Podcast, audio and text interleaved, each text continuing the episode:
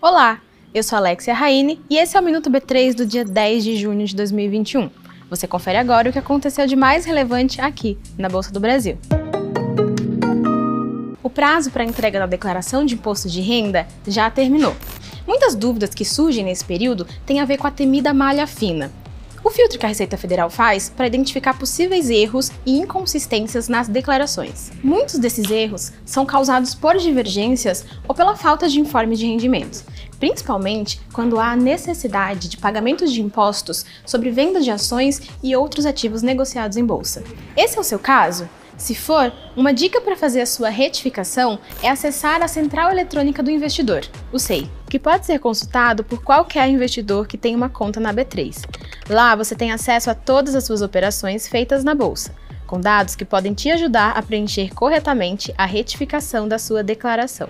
E seguindo o movimento de ontem, o Ibovespa B3 fechou com alta de 0,13% aos 130.076 pontos. O Minuto B3 vai ao ar de segunda a sexta-feira no B3Cast, nosso podcast disponível nas principais plataformas digitais, além da tvb3.com.br e das nossas redes sociais.